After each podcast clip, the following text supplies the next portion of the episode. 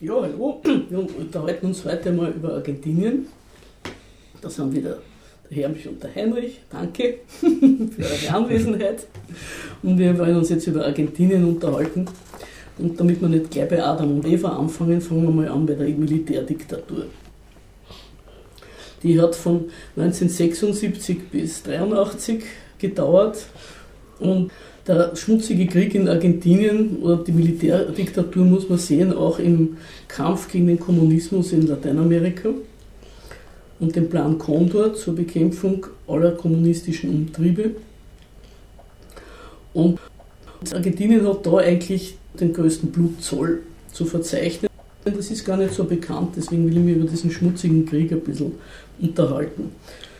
Das Konzept vom schmutzigen Krieg kommt eigentlich aus dem französischen Kolonialkrieg in Algerien.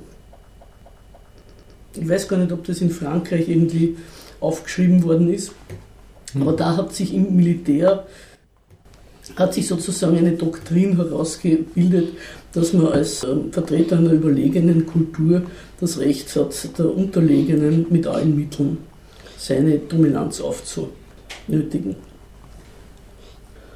Aber gut, es war immerhin noch ein Kolonialkrieg also ein Land gegen die Bevölkerung eines anderen. In Argentinien ist es auf die eigene Bevölkerung angewendet worden.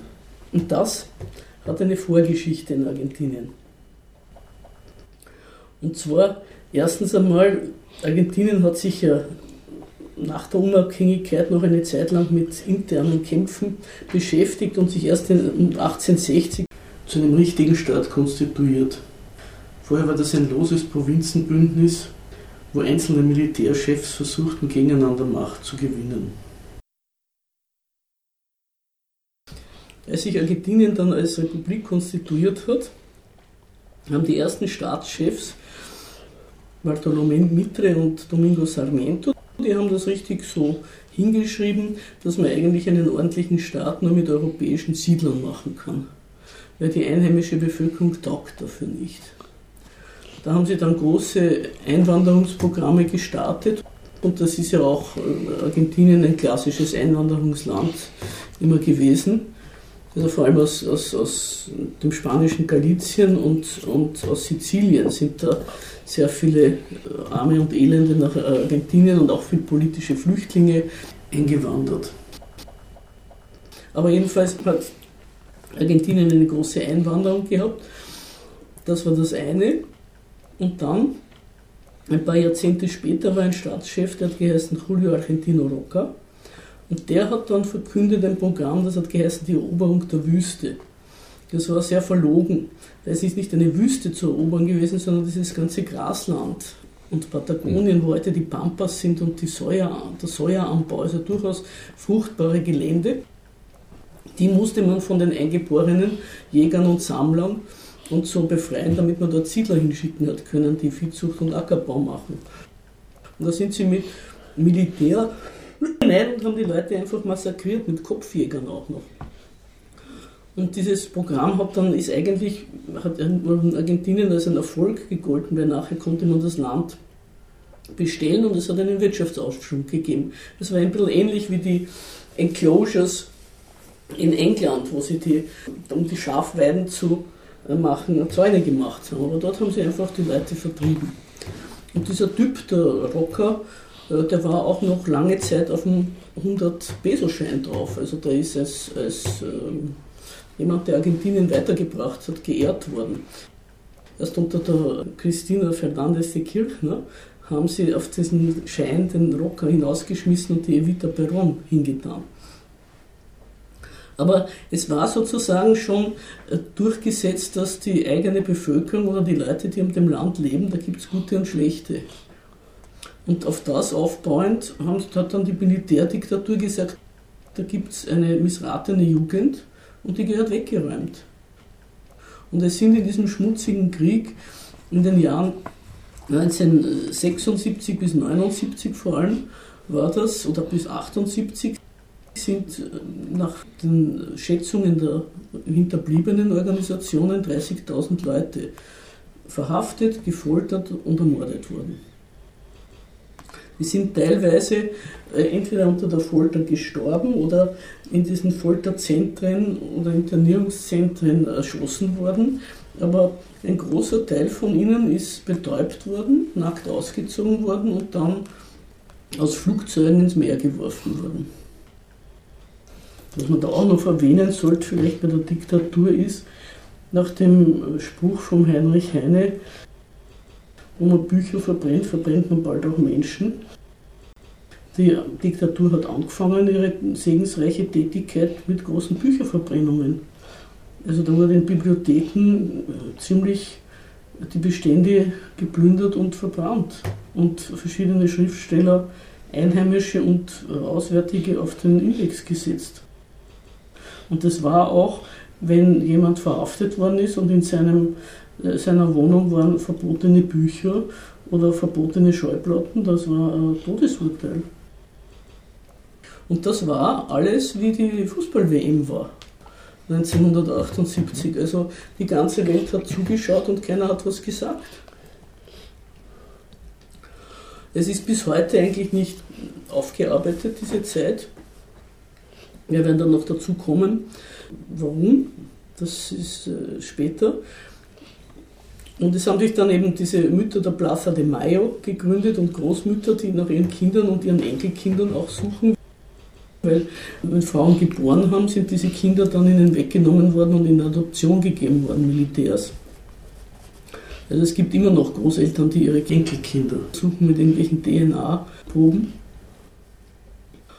Der Mann übrigens, der ein Folterzentrum betrieben hat und ein ganz wichtiger Typ von der Militärdiktatur war, war ein guter Freund des heutigen Papstes.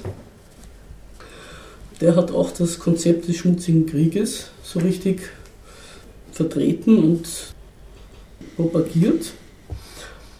Und auch von Bergoglio irgendwann einmal eine Auszeichnung gekriegt dafür. Man muss vielleicht auch noch sagen, um auf den Papst zurückzukommen und auf die Rolle der Kirche, als die Witwe von Peron gestürzt worden ist, 1976, und die Diktatur eingerichtet worden ist, hat die Kirche Argentiniens eine ja, wie soll man sagen, eine Rat Beratschlagung gehalten, ob sie das unterstützen soll oder nicht. Und sie haben gesagt, ja, das unterstützen wir. Sonst hätte sich die Militärdiktatur nicht halten können ohne diese Unterstützung der Kirche. Und der Bergoglio war da durchaus ein, ein wichtiger Wortführer.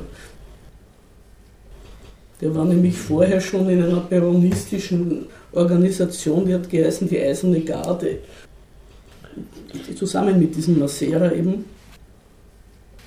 Die haben sich das schon vor dem Putsch vorgenommen, dass das Land äh, gereinigt gehört von seinen Schädlingen.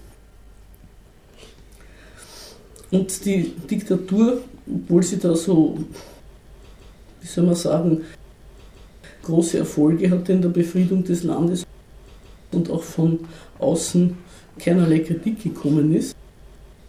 Also das ist auch noch interessant, der Hermschi und ich, wir haben ja einen argentinischen Freund gehabt früher mal. Um Chile, um die Diktatur in Chile ist schon ein gewisses, gewisser Lärm gemacht worden und die Chilenen haben Asyl bekommen. Die Argentinier nie.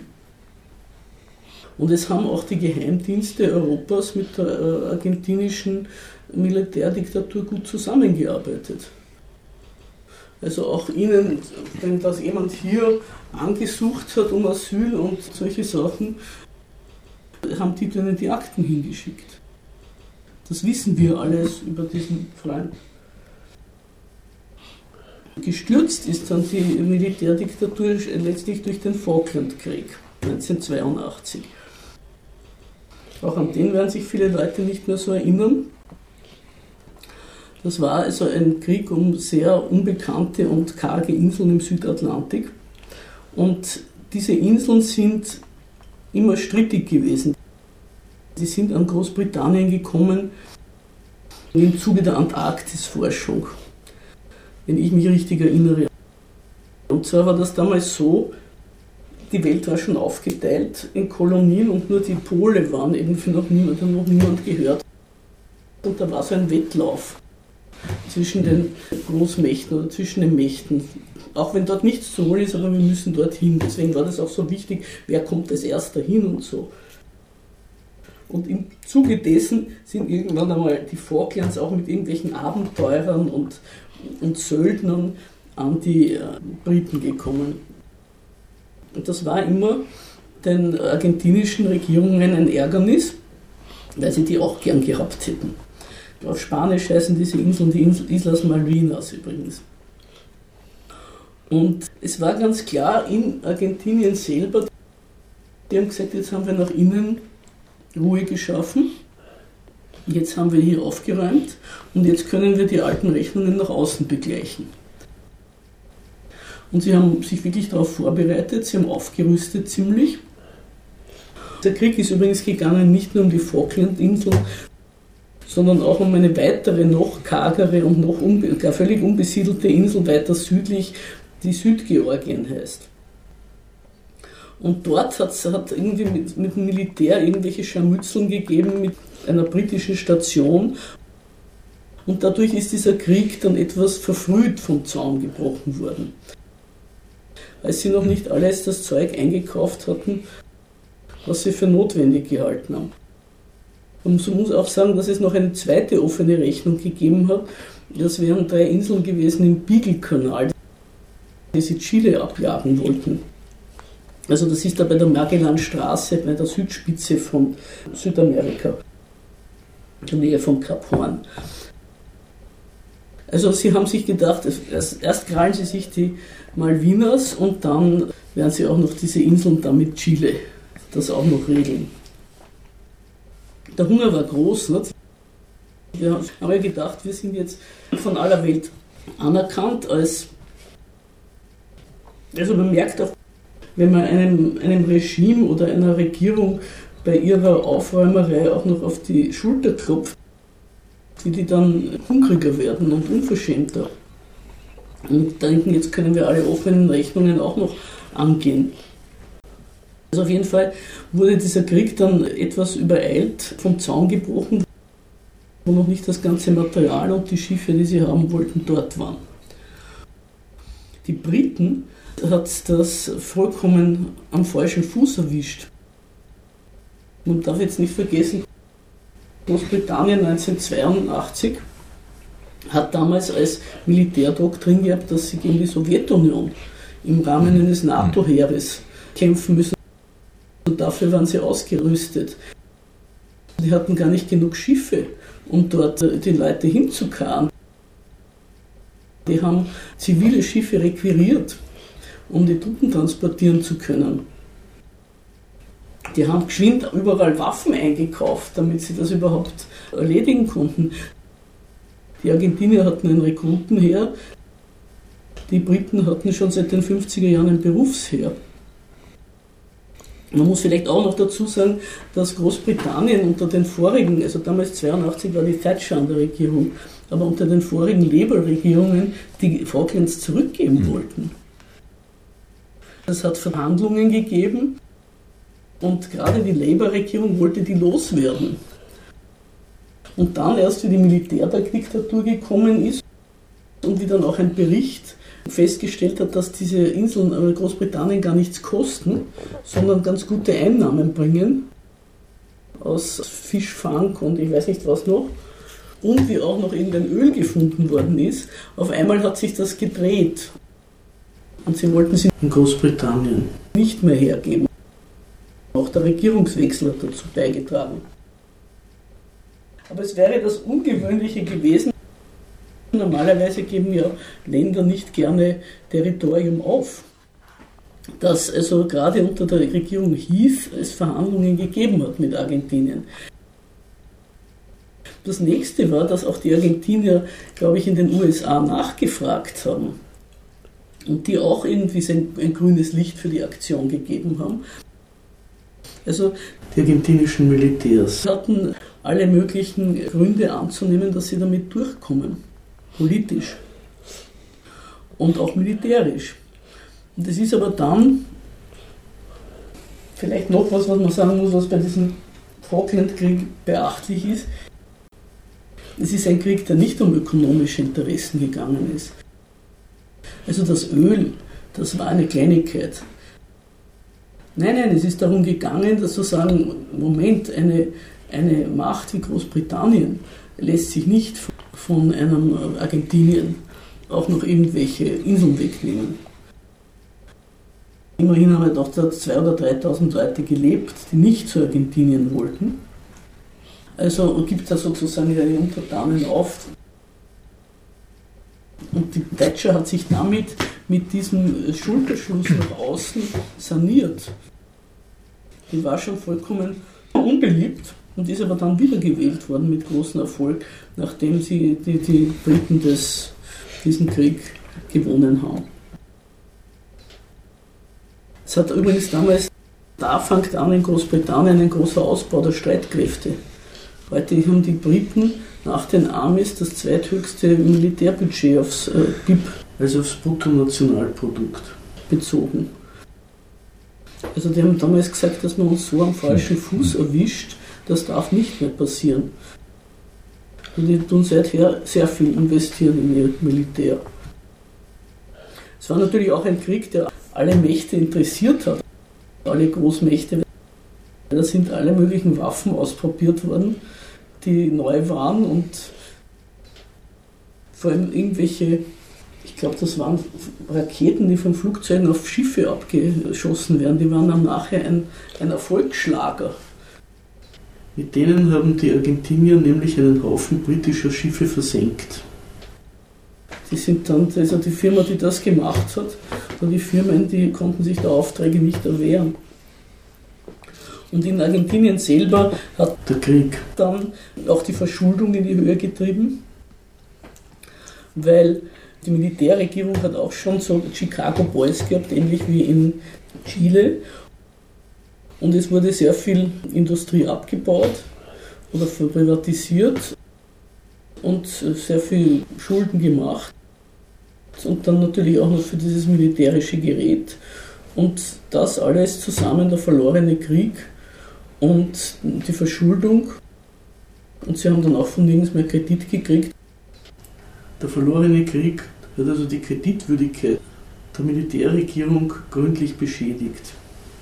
Man muss sich das vor Augen halten, was einen Staat kreditwürdig oder kreditunwürdig macht. Die eigene Bevölkerung zu drangsalisieren, das schafft Vertrauen in den Kreditmärkten. Aber einen Krieg gegen eine europäische Macht anzetteln und dann auch noch zu verlieren, das sehen Kreditgeber weniger gern. Obwohl die Waffenindustrie dabei sicher gut gefahren ist. Das hat dann dazu geführt, dass die Militärs zurückgetreten sind, gesagt haben, na gut, wir haben unsere Schuldigkeit getan, zumindest nach innen ist Ruhe und Wahlen ausgeschrieben haben. Die erste Wahl, also der erste Präsident nach der Militärregierung, der Alfonsin, hatte vielleicht auch noch gute Vorsätze. Leute, die da Morde und Folter begangen haben, vor Gericht zu stellen. Da ist aber dann, hat es einen Putschversuch gegeben und da ist klar gemacht worden, ihm und seinen Leuten, also davon lasst die Finger. Und da wurden dann unter Alfonsin die Gesetze des Schlusspunktes und des notwendigen Gehorsams. Hat das, das Militär praktisch da Einspruch erhoben und haben gesagt, ja.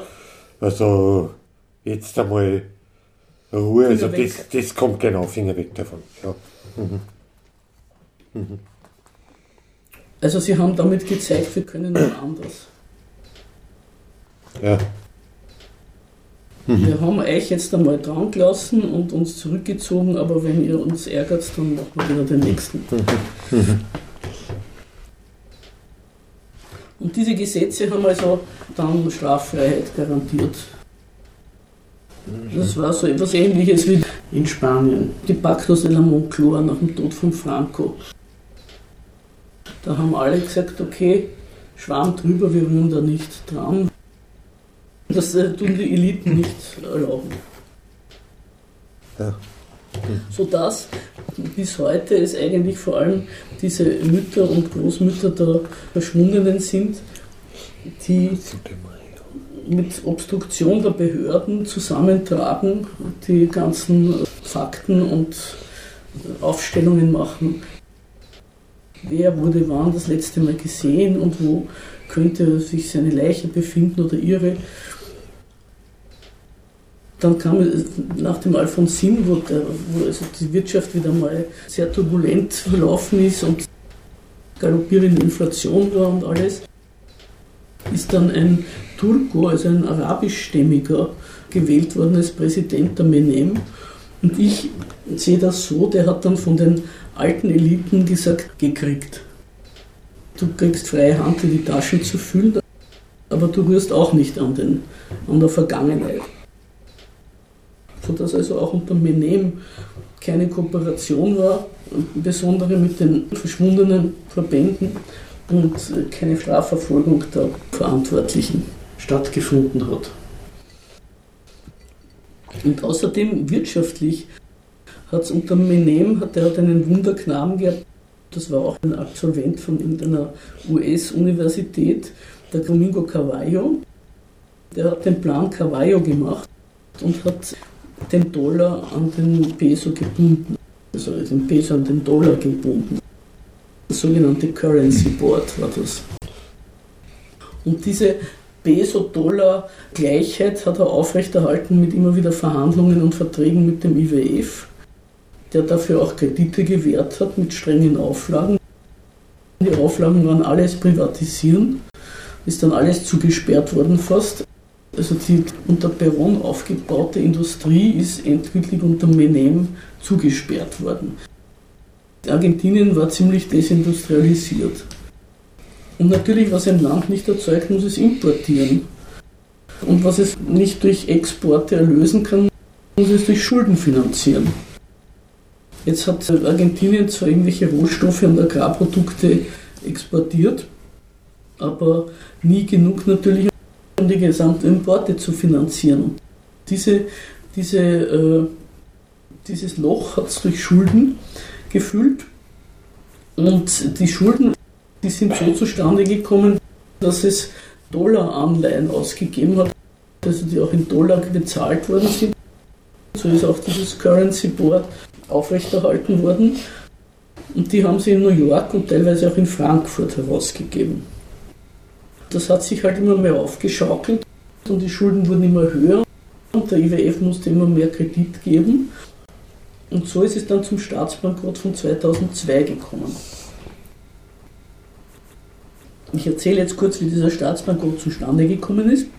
Und dann muss man sich unterhalten darüber, was eigentlich das heißt, ein Staatsbankrott. Also es war so, dass mit dem damaligen Präsidenten, da war der Menem schon weg, sein Nachfolger war de la Rua und er brauchte einen gewaltigen Kredit vom IWF. Das war im Jahr 2001. Man darf ja auch nicht vergessen, was das Jahr 2001 für das internationale Finanzsystem bedeutet hat.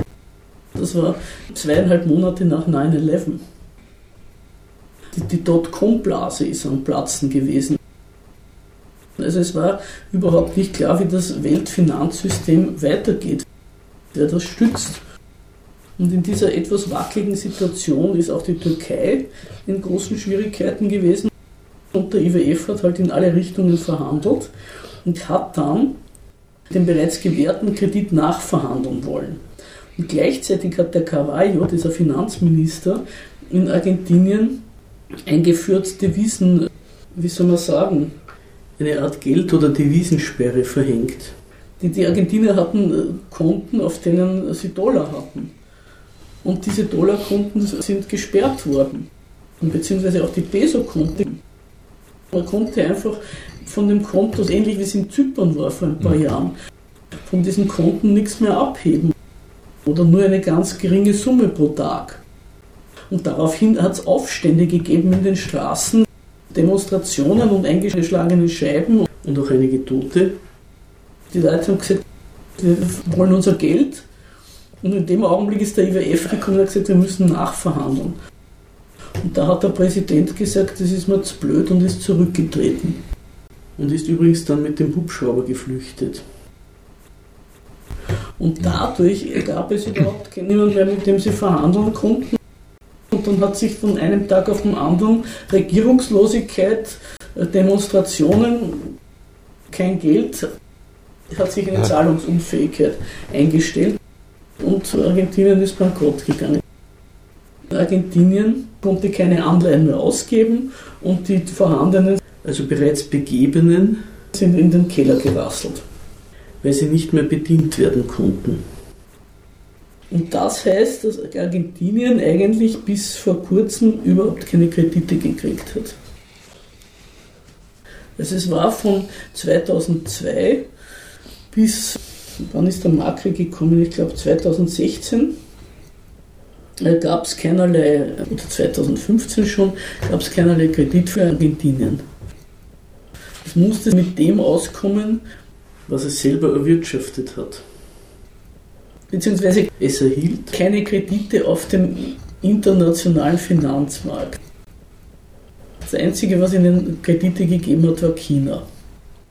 Aber in den Zeiten wie diesen, wo alle Staaten Kredit aufnehmen, oder zumindest wir sind das ja auch, Sie haben das ja auch in der Eurozone mitgekriegt.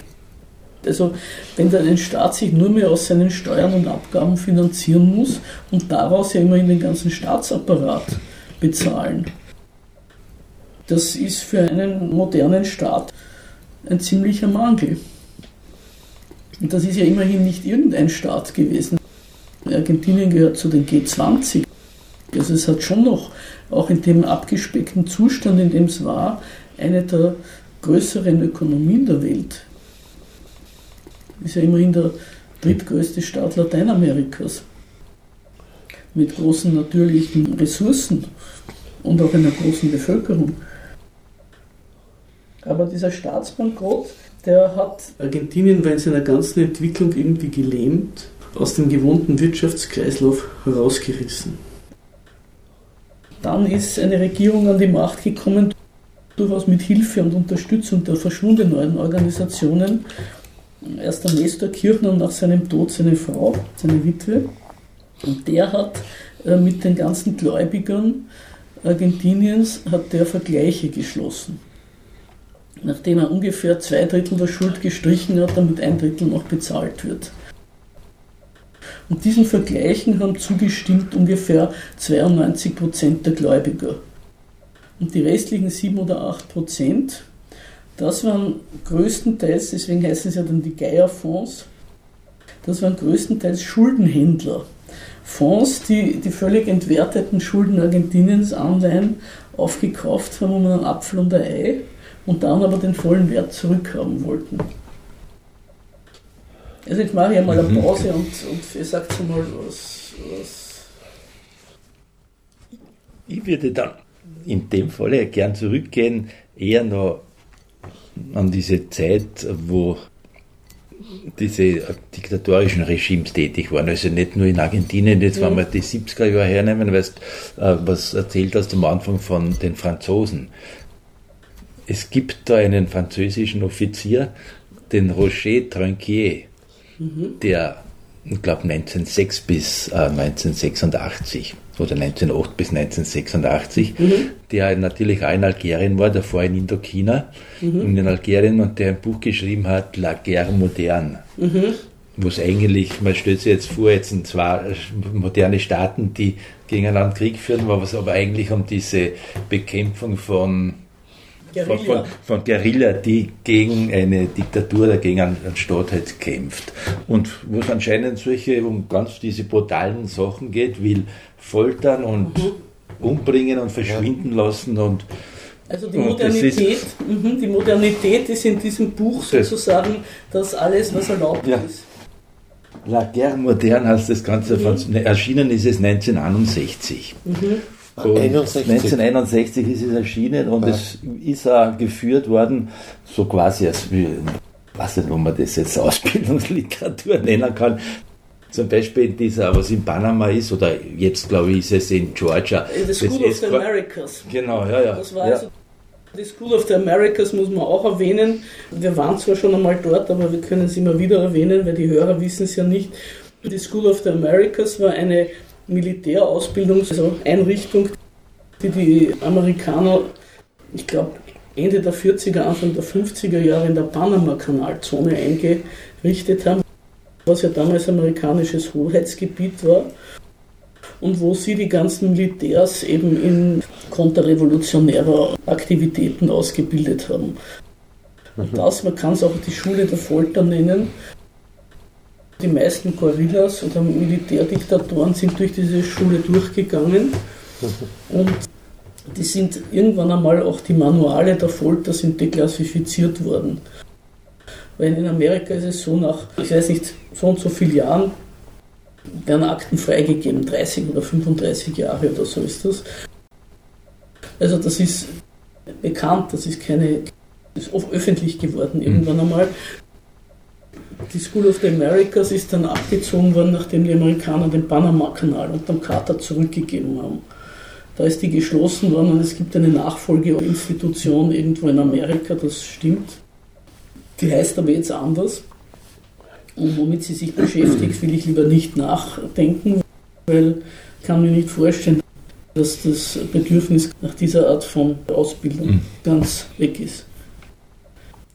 Und es hat auch, das ist ein interessanter Vergleich, es hat ja natürlich in Frankreich genauso lange gedauert, dass man über den Algerienkrieg redet, oder Jahrzehnte eigentlich, nicht?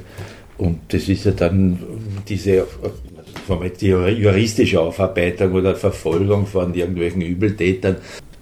Das ist ja in den südamerikanischen Staaten hat ja sicherlich zwei, drei Jahrzehnte dauert, bis das ein bisschen ins Laufen gekommen ist. Oder es ist ja auch in Frankreich genau genommen auch dieses, was du schilderst, diese Idee des schmutzigen Krieges, geht ja auch zurück auf Vichy, Frankreich, was ja auch nicht aufgearbeitet ist.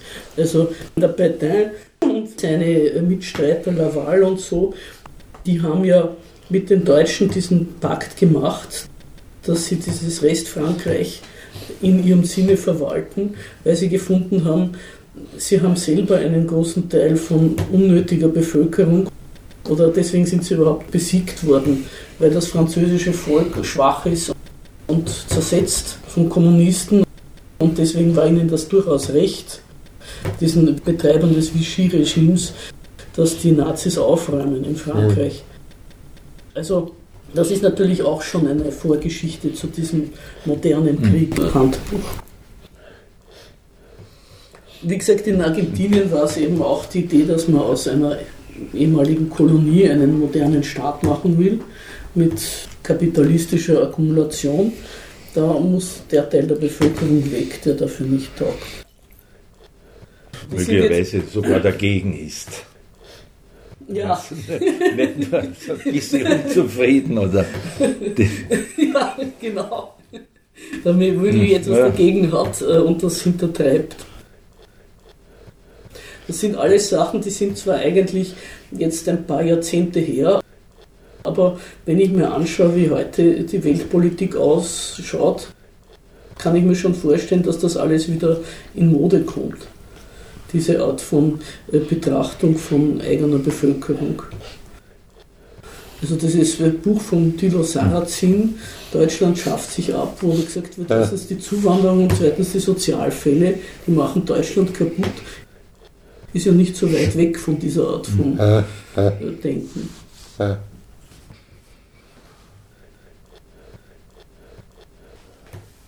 Ich würde dann noch mal ein bisschen weitermachen mit dem Staatsbankrott, aber Vielleicht gibt es da noch irgendwie äh, Fragen von euch.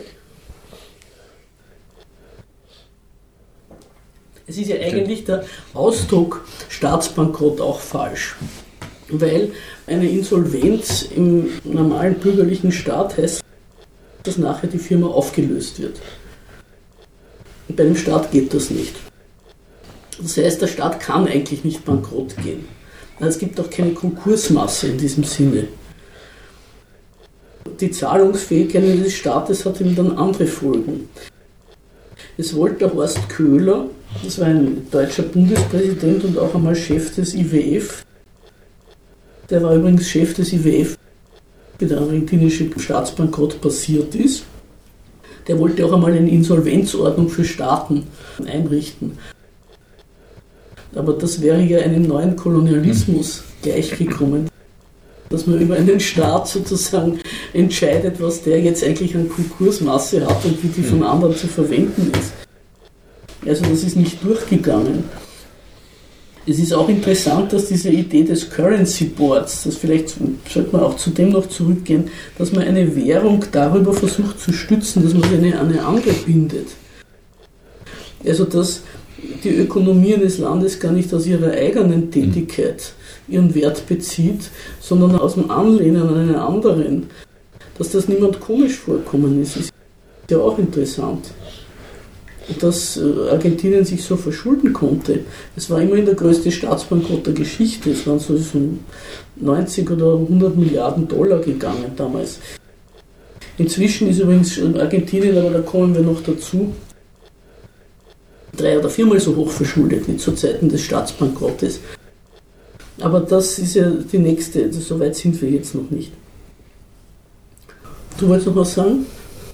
Nein, momentan nicht. Ja.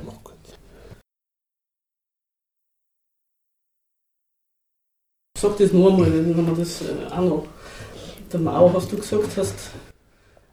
Er hat ja eine Schrift über den Guerillakrieg mhm. geschrieben die vom Standpunkt der äh, Guerillas mhm. jetzt, wie man sie mhm. am besten von den Methoden und Dingen, wie kann man sie am besten an, ein, an eines Kolonisators oder eines Staates, der seine eigene Bevölkerung unterdrückt, wehren, mit Hilfe mhm. von Guerillas. Sozusagen von einem Volks, Volkstruppen, wie, wie wirklich ein Volkskrieg, sozusagen, wo das Volk wann das Volk sich erhebt. Also das muss eine sehr interessante Schrift sein. Es ist ja für die Herrschenden ist das sozusagen das Allerschlimmste, wann das Volk das eigene sich erhebt. Nicht? Ja. Deswegen ist ja auch die Hager Landkriegsordnung zum Beispiel, auf der diese ganzen Kriegsverbrecherprozesse beruhen, die geht ja nur für reguläre Armeen. Also denen gegenüber darf man gewisse Sachen nicht machen. Gegenüber den Guerillas, den irregulären Truppen darf man alles machen. Also das ist vielleicht in diesem Buch über den modernen Krieg, der auch nicht modern ist. Es ist, ist ja schon früher auch gemacht worden, diese Art von Guerillabekämpfung. Unter anderem in den napoleonischen Kriegen. Das ist überhaupt nichts Modernes. Und das ist im Grunde eigentlich in der Staatsräson drinnen, dass man in dem Augenblick, wo das Volk den Gehorsam aufkündigt, man alles sich erlauben darf, um die eigene Herrschaft zu fixieren. Also das ist in dem Sinne leider keine Besonderheit auch von Argentinien gewesen. Aber was das natürlich für Argentinien heißt bis heute, das hat ja nicht viele Leute betroffen. Wenn man jetzt sagt 30.000 Tote. Und das waren ja nur die Toten. Es hat auch Leute gegeben, die es überlebt haben. Ja, also es hat noch eine, betroffen waren jetzt als Opfer noch viel mehr. Was man da auch noch erwähnen sollte, vielleicht bei der Diktatur ist, nach dem Spruch von Heinrich Heine, wo man Bücher verbrennt, verbrennt man bald auch Menschen. Die Diktatur hat angefangen, ihre segensreiche Tätigkeit mit großen Bücherverbrennungen. Also da wurden in Bibliotheken ziemlich die Bestände geplündert und verbrannt. Und verschiedene Schriftsteller, Einheimische und Auswärtige, auf den Index gesetzt. Und das war auch, wenn jemand verhaftet worden ist und in seiner Wohnung waren verbotene Bücher oder verbotene Schallplatten. Das war ein Todesurteil. Aber ich möchte jetzt nochmal zurück zu diesem Staatsbankrott. Also wenn wir jetzt das mit dem schmutzigen mhm. Krieg ein bisschen abgeschlossen haben, dieser Staatsbankrott, das war ja schon was ganz Besonderes, weil bis zu dem Augenblick oder eigentlich bis 2007, bis zur Finanzkrise 2008, haben Staatspapiere als die sichersten Wertpapiere gegolten. Und der Bondmarkt, also der Markt für fix verzinsliche Wertpapiere, der funktioniert ja so, dass immer die alten Schulden mit neuen zurückgezahlt werden. Also es, es kann ein Staat seine Schulden nur begleichen, wenn er einen neuen Kredit hat. In dem Augenblick, wo ihm der Kredit abhanden kommt, kann er die Altschuld nicht mehr bedienen. Also es ist eine sozusagen eine self-fulfilling prophecy. Solange man ihnen glaubt, dass sie die Schuld bedienen können, solange können sie es auch bedienen. Und es hat sich also niemand darüber Gedanken gemacht, offenbar von den Käufern dieser Wertpapiere, oder da keine Besorgnis gehabt, dass eine reine Bindung an eine andere Währung gar nicht die Sicherheit gibt, sondern dass es ja sie selber sind, das Finanzkapital, die die Kreditwürdigkeit verursachen oder ihnen absprechen. Also der argentinische Staatsbankrott ist auch interessant auf das ganze Finanzsystem umgelegt, weil es war ja mehr oder weniger die Ankündigung der Finanzkrise, die dann gekommen ist, der Eurokrise. Griechenland ist es ja dann genauso gegangen. Die griechischen Politiker und Bankiers haben sich auch in, bei den Argentiniern erkundigt, damals, wie das in Griechenland mhm. losgegangen ist, 2011, 12, haben sie sich beraten mit argentinischen Bankern. Und die haben sich auch geäußert zu dem Ganzen. Kommt, denke ich, von den Argentiniern, dass sie gesagt haben, nur eine Schuldenstreichung ist äh, das, was überhaupt die Ökonomie wieder weiter führbar macht. Aber auf jeden Fall ist dann also diese Kirchner Regierung an die Macht gekommen. Das ist eben auch interessant. Die sind unterstützt worden im Wahlkampf von den verschwundenen Verbänden. Mit Geld auch. Und die haben eine Art Pakt gemacht.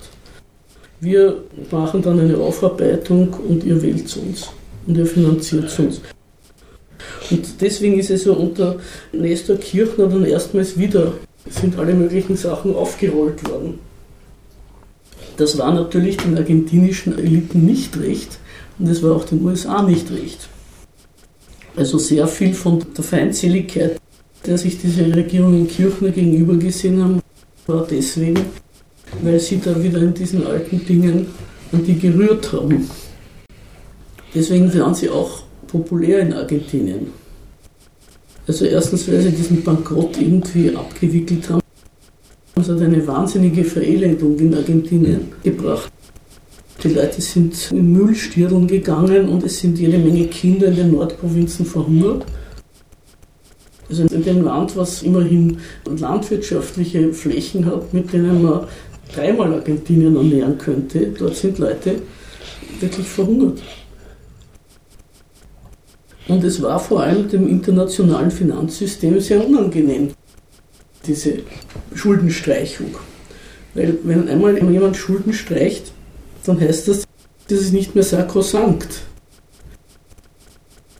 Also dieses moderne Dogma, oder vielleicht ist es gar nicht so modern, vielleicht ist das auch was Altes. Schulden müssen auf jeden Fall bedient werden. Es gibt ja auch Schuldtürme und so weil sonst bricht das ganze System des heutigen Geldes zusammen. Also hat das sehr gestört und es haben diese Geierfonds, diese Fonds, die argentinischen entwerteten Papiere aufgekauft haben, die haben Prozesse angestrengt. Und jetzt muss man dazu sagen, wie sind diese Anleihen ausgegeben worden. Die sind also, wie gesagt, auf der Börse in New York ausgegeben worden. Das sind eine, ist eine Art Kreditvertrag, ja, wo sie sich ja auch verpflichten, was ist das Gericht, wenn wir nicht zahlen. Und der Gerichtsstand war in New York. Also muss man auch sagen, es ist scharf, dass ein Land sagt, ich gebe die Jurisdiktion die Erlaubnis, über mich Gericht zu halten, beim Allerheiligsten, meiner Finanzierung, gebe ich an einen fremden Staat.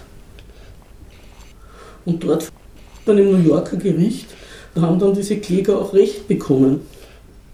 Damit sind die ganzen Vergleiche natürlich von vorher wieder auf dem Spiel gestanden. Die Regierung Kirchner hat sich da dagegen gewehrt, so gut sie konnten. Da wurden sogar Schiffe von Argentinien im Ausland konfisziert und so. Die Gläubiger haben dann so eine Art internationalen Befehl ausgegeben, argentinisches Vermögen einzuziehen als Teil der Schuldenabzahlung. Hm. Es ist ja wahrscheinlich auch gar nicht, möglicherweise gar nicht so unähnlich zu äh, Venezuela ja. mit der halbstaatlichen Ölfirma, die einen Firmensitz in, in den USA hat und sicherlich dort Kunden. Nicht? Die venezolanische Ölfirma ist seit dem, ist seit dem Chavez völlig staatlich. Und völlig die haben dort, also, ja, die haben dort in den dort. USA von dir eine Ölfirma ja. aufgekauft, über die sie ihr Öl in den USA vertreiben. Ja. Und die ist ihnen jetzt enteignet worden. Aber bei Argentinien war das ja so, dass bei Venezuela ist ja jetzt, das ist jetzt wieder, da kommen wir jetzt schon hundertstens tausend. Ja, ja, also, das ist auch nicht gut, ja. Aber bei Argentinien war es ja so, dass die Regierung Menem eingewilligt hat, dass es eine fremde Gesetzgebung über ihren eigenen Staatshaushalt gibt. Das war der Unterschied. Und deswegen war das überhaupt möglich, dass diese Kläger gehen konnten und in New York klagen und Recht bekommen und dann sozusagen eine Art Insolvenzverfahren gegen Argentinien anstrengen. Es ist natürlich richtig, wenn der Hermschi darauf hinweist, dass das Vorgehen gegen Argentinien bereits eine Art Präzedenzfall dargestellt hat. Das Vermögen eines Staates von anderen Staaten beschlagnahmt werden kann. Oder zumindest der Versuch gemacht wird. Aber der Unterschied ist, dass diese Klage gegen Argentinien noch eine rechtliche Grundlage hatte während die Konfiskation venezolanischen Eigentums im Ausland, die inzwischen übrigens nicht nur in den USA stattfindet, jeglicher völkerrechtlichen Grundlage entbehrt. Souveränitäten stehen da gegeneinander. Das ist etwas, was eigentlich rechtlich immer nur mit Gewalt ausgestritten werden kann. Wenn der eine Staat sagt, ich will von dir das Geld und der andere sagt, du bist nicht zuständig. Und da haben natürlich dann äh, die US-Regierung und ich will ja nicht wissen, was für Dienste und vor allem auch die Firmen, die dieses Geld haben wollten, die haben alles gemacht, um in Argentinien einen Wechsel zu erzwingen. Es war so, in Argentinien kann man nur, ich glaube, zweimal antreten zu Wahlen. Die Kirchen hat ihren zweiten, ihre zweite Amtszeit war vorbei. Und es ist dann mit großer, wie soll man sagen, also mit Anstrengungen von allen Seiten natürlich. Die Medien waren auf der Seite von Macri, die ausländische Presse war auf der Seite von Macri und er hat jede Menge Geld gekriegt für seinen Wahlkampf. Und vor allem, er hat versprochen, er wird das erreichen, dass sich Argentinien wieder verschulden kann. Das muss man ja auch sagen. Die haben sich immer bemüht, die ganze Zeit unter der Kirchner auch wieder so weit zu kommen, dass sie wieder Anleihen ausgeben können. Das wollten sie ja. Weil es war sehr unangenehm, auf die eigenen Mittel verwiesen zu werden. Und die einzige Kredite, die sie gekriegt haben, das waren so eine Art Barterkredite, waren von China. Also China war eigentlich das Land, was Argentinien aufrechterhalten mhm. hat mit Frischgeld. Die haben teilweise also Kredite auf Dollarbasis und auf Bartergeschäfte und so in, mit ihnen abgeschlossen und haben sich sehr festgesetzt in Argentinien, was natürlich das nächste war, was die USA sehr gestört hat. Was sind Barterkredite? Das ist gegen Warntausch, Barter, ja, genau. Das ist so, wie die Sowjetunion auch gehandelt hat mit ihren verbündeten Staaten im RGW. Also die wurde irgendwie eine Verrechnungseinheit festgelegt und dann sind Waren hin und her gegeben worden. Mhm. Da waren keine Dollar dazwischen oder kein, keine mhm. anderen Devisen. Und der Macri ist dann gewählt worden, eben auch deswegen, weil er versprochen hat, wir können uns dann wieder verschulden und wir kriegen wieder frisches Geld. Und das hat natürlich den Firmen sehr gefallen, weil sie sich gedacht haben, jetzt kommen wir wieder an Kredite dran. Und so ist er gewählt worden, hat Recht gegeben diesen Klägern in New York und hat damit, auch darüber ist nicht viel Lärm gemacht, die gesamte Altschuld wieder anerkannt. Und hat dann mit großen, das waren ähnlich wie bei Griechenland, sind das natürlich immer sehr inszenierte Shows, dass er eine Anleihe wieder ausgegeben hat. Da hat er natürlich vorher, hat die argentinische Regierung, das sind jetzt auch wieder so Chicago Boys, die dort an der Macht sind, vorher verhandelt mit den großen Banken, dass die einen Kredit hergeben. Warum kriegt überhaupt so ein Land, was schon einen Bankrott hingelegt hat, wieder Kredit? Das liegt an der heutigen Nullzinspolitik. Argentinien hat sehr gute Zinsen gegeben. 7% offiziell. Man weiß nicht, was es dann weiter unter der Hand noch gegeben hat. Und das hat sich aber dann immer fortgesetzt, weil sie ja immer höhere Zinsen zahlen mussten, damit jemand noch investiert. Am Schluss haben sie Schatzscheine um 40% Verzinsung ausgegeben. Und deswegen ist ja Argentinien seit Herbst vorigen Jahres auch wieder kurz vorm Bankrott. Nur will sich das der IWF nicht leisten. Der IWF hat jetzt auch wieder natürlich auf Argentinien glücklich unter seine Fittiche genommen. Das ist ja ein Jahrzehnt lang oder eineinhalb Jahrzehnt lang war der IWF aus Lateinamerika ziemlich draußen. Jetzt erobert er wieder sich seine Staaten zurück. Nur Venezuela zum Beispiel sträubt sich nach wie vor gegen den IWF. Er hat unter Chavez gebrochen mit dem IWF. Aber der IWF ist also dauernd damit beschäftigt, nach Argentinien Geld hineinzupumpen. Und es fragt sich, einerseits wollen sie auf keinen Fall einen zweiten Bankrott dort. Auf der anderen Seite fragt sich, wie lang das aufrechterhalten werden kann. Weil die privaten Banken wissen ja auch, dass das nur eine Frage der Zeit ist, wenn sich das wieder nicht ausgeht. Braucht ja wieder nur ein Regierungswechsel sein. Oder irgendein Schluss. In Argentinien selber unter der Kirchenregierung sind Energie und gewisse Lebensmittel subventioniert worden, damit die Leute nicht erfrieren und verhungern. Und das hat er natürlich auch alles gestrichen. Es hat Argentinien auch wieder eine Mordsinflation.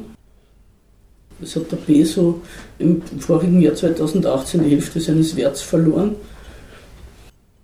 Und außerdem ist das, was es exportiert, Hauptwortprodukte sind landwirtschaftliche, vor allem das Soja. Da hat es dann auch noch Missernten gegeben. Also wie Argentinien weiter betreut wird und sich zahlungsfähig hält, das ist noch, das ist noch nicht ausgeredet. Aber das, die Verschuldung ist also, wie gesagt, gegenüber, gegenüber der Kirchner Ära sicher um auf das Dreifache oder Vierfache angestiegen. Das wird natürlich nicht an die große Glocke gehängt. Ja, Leute, ihr wart nicht sehr, wie sagt man da? Nein, ich habe keine Ahnung von Argentinien. Also, ich weiß nicht einmal, ob die einen, einen, einen, irgendeinen zentralen Rohstoff haben, den es auch verstärkt exportieren können, wie Erdöl etwa bei Venezuela oder so. Sie sind eben ein Agrarproduzent ja, vor allem. Ja, außerdem, haben sie, außerdem, haben sie, Gas. Aber die mhm. Gasvorkommen sind irgendwie, soweit ich das mitkriege, nicht sehr gut erschlossen und da waren auch Streitereien, zum Beispiel mit der spanischen, mit einer spanischen Energiefirma, weil durch das dass die die Energiepreise nicht unbegrenzt erhöhen konnten, haben sie gesagt, investieren wir auch nicht viel.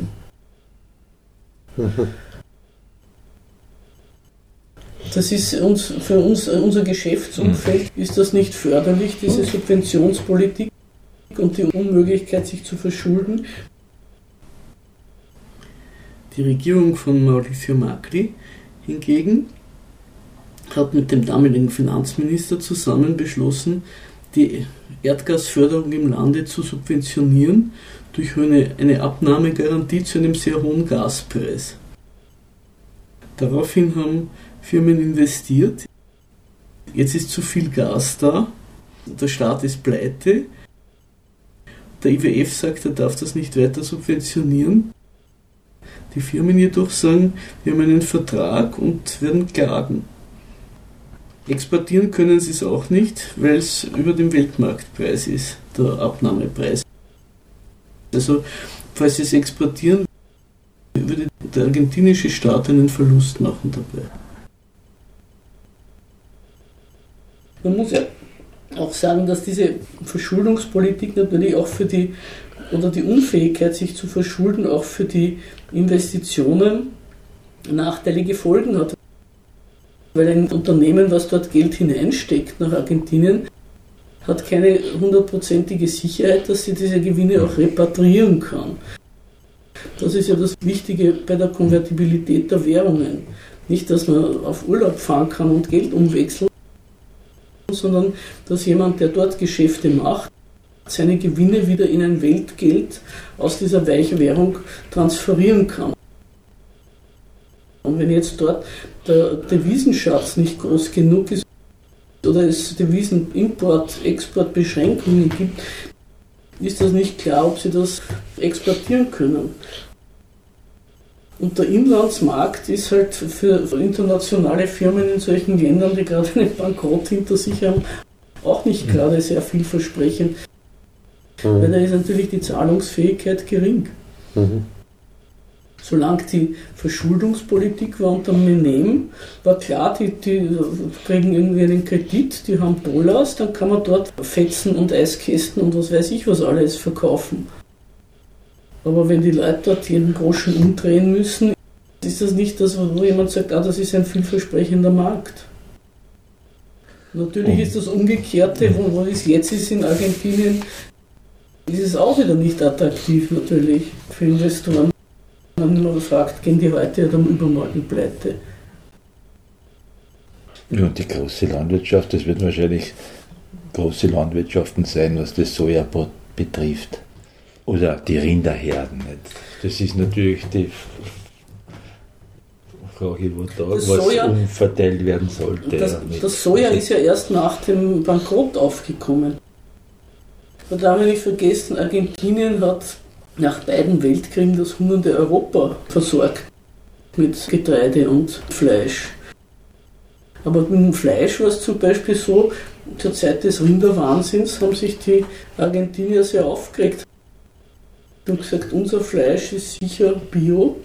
Die, die Viecher stehen den ganzen Tag auf dem Pampas und die brauchen keinen Arzt und die sehen einen Stall und die kriegen nie tote Tiere zu essen. Also das ist ein sicher gesundes Fleisch. Die haben sie nicht importieren lassen in die EU, weil die wollten sich nicht den Markt verderben lassen, den Rindermarkt. Also die Argentinier hatten immer ein Problem, dieses Rindfleisch zu exportieren, aufgrund des Protektionismus. Ist wahrscheinlich eher USA der große Abnehmer, aber. Wohin die, wohin die das äh, exportiert haben, weiß ich mhm. eigentlich nicht, aber es ist, auch die USA sind ja auch nicht der große Abnehmer, weil die haben ja selber jede Menge ja. Rindfleisch. Aber vergesse auch nicht, dass auch in Zeiten, wo wir noch nicht so im Krisenmodus waren, und die Agrarmärkte die größten Streitereien waren. Um Fleisch und Getreide und Bananen da haben sich die Gemüter erhitzt. Bei der Welthandelsorganisation WTO, die 1994 die vorherige Handelsorganisation GATT abgelöst hat. Also Agrarexporteur zu sein ist auch nicht so einfach. In Zeiten, wo alle irgendwie ihre Schutzzoll- und Subventionspolitik machen auch. Bei anderen Staaten, die auch Fleisch brauchen, denen wird ja dann wiederum von der EU solche Exportförderkredite gegeben, dass sie damit andere Produzenten unterbieten können. Und das hm. Soja, das Soja ist eben gerade nach dem Rinderwahnsinn aufgekommen als Futtermittel. Und deswegen so wichtig geworden. Und dann sind, haben sich Monsanto und so dort breit gemacht und haben diese Flächen, die vorher für, muss man sagen, Menschenlebensmittel verwendet worden sind, dann für Tierlebensmittel verwendet. Mhm. Was ja auch einer der Gründe ist, abgesehen von der mangelnden Kaufkraft oder Zahlungsfähigkeit eines armen Argentiniers, dass Leute dort verhungern. Ja. Das hat ja auch der Chavez einmal gesagt, was ist das eigentlich, wie dieser Biodiesel aufgegangen ist, wenn riesige Landflächen für etwas verwendet werden, hm, was dann im Motor verbrannt wird. Es ist immer so ein, ein blödes Geschwätz, wenn von Argentinien geredet wird, es sei so heruntergewirtschaftet worden. Und doch eigentlich ein reiches Land. Auch bei Venezuela hört man das. Da wird ja immer so getan, als man braucht doch nur was erzeugen und verkaufen ja, ja. und dann, dann ist alles in Ordnung. Als ob es gar keinen Weltmarkt gäbe und keine ja. Konkurrenz und keine Interessen. Und, und das ist das Paradox bleibt trotzdem nur immer wieder sagen, dass ein Land, das landwirtschaftlich alles hat, was es braucht, dass dort Leute hungern. Ja, Fischerei wird ja, ist es ja so der lange Küste, ja. Also mir ist Argentinien nicht als Fischproduzent bekannt. Okay. Ich weiß gar nicht, ob die überhaupt eine Fischereiflotte haben. Ja, das war gerade von den Malvinas, war das. Diese kargen Inseln haben sich eigentlich mit Fischerei sehr gesund gestessen.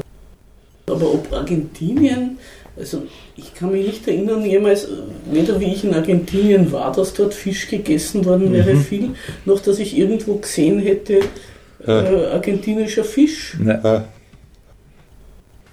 Ich bin der Frage nachgegangen und habe Folgendes gefunden. Argentinien hat nicht die Kapazitäten, um seine Küstengewässer oder Hoheitsgewässer auch nur annähernd so auszubeuten, dass sich die Fischerei zu einem nennenswerten Wirtschaftsfaktor entwickeln könnte. Erst ab den 90er Jahren kommt so etwas wie eine kleine Fischfangflotte auf. Der einzige Hafen, der für Verarbeitung und Lagerung von Fisch halbwegs ausgebaut ist, ist derjenige von Mar del Plata.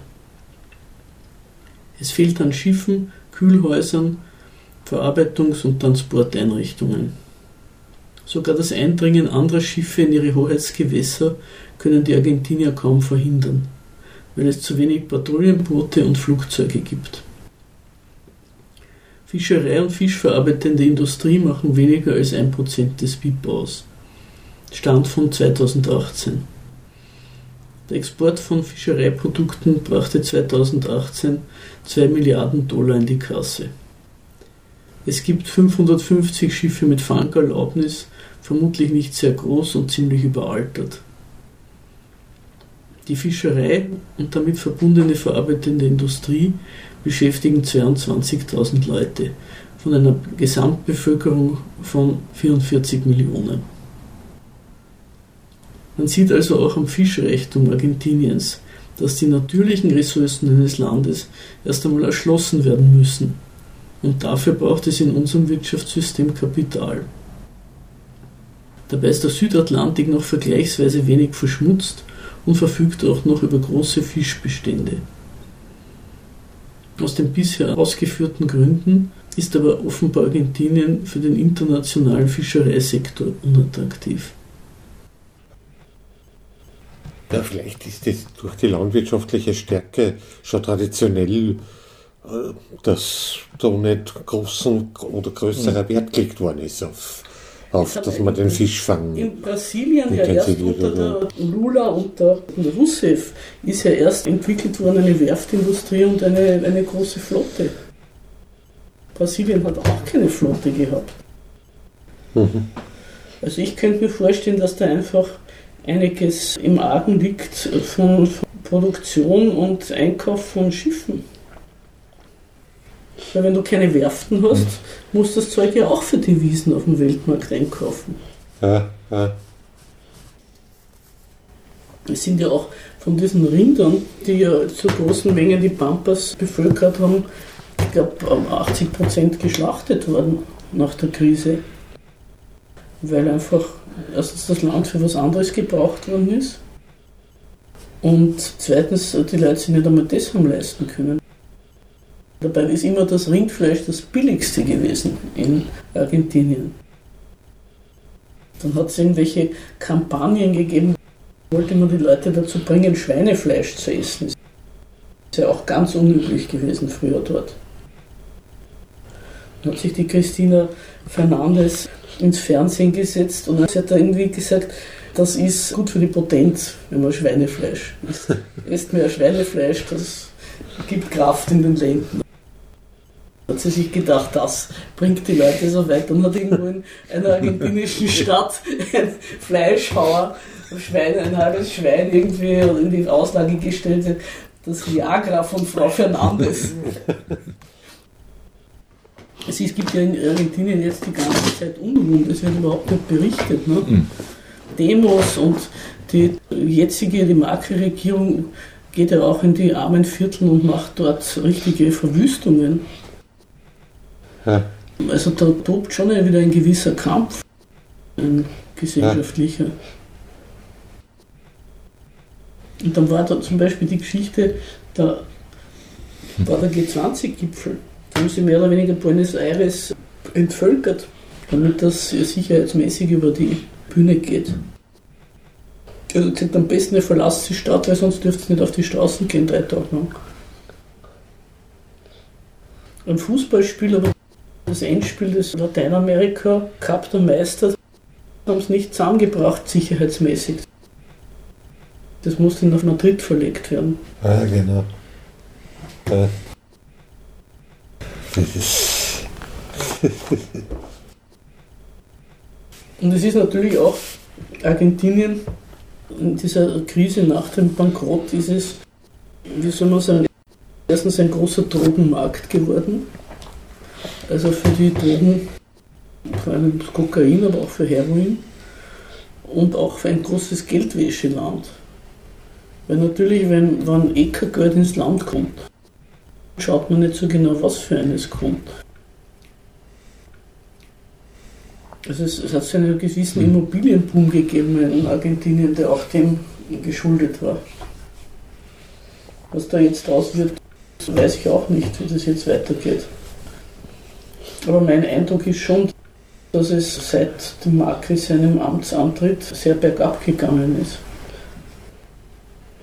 Also sowohl lebensstandardmäßig als auch sicherheitsmäßig.